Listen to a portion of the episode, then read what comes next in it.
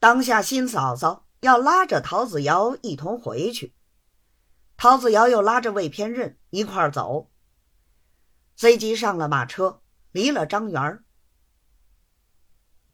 不上一刻功夫，早已来到泥城桥。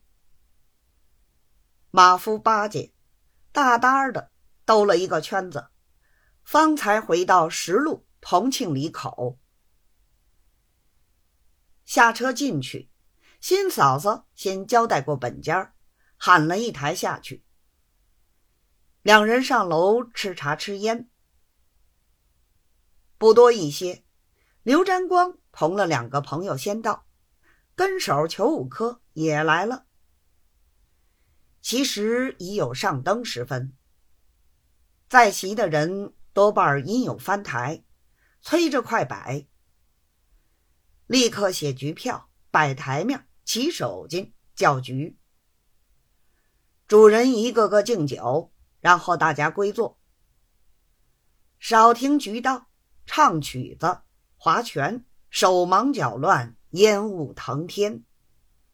陶子瑶自充行家，嫌这些姑娘们的曲子不好，裘五科便说：“子翁一定是高明的啦。”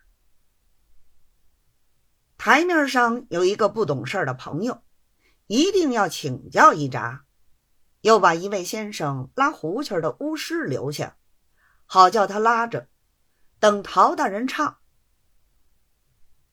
谁知陶大人抵死不肯唱，后来把他弄急了，他拿刘占光拉到一边，低低同他说道：“我们是官体，怎么好同他们一样？”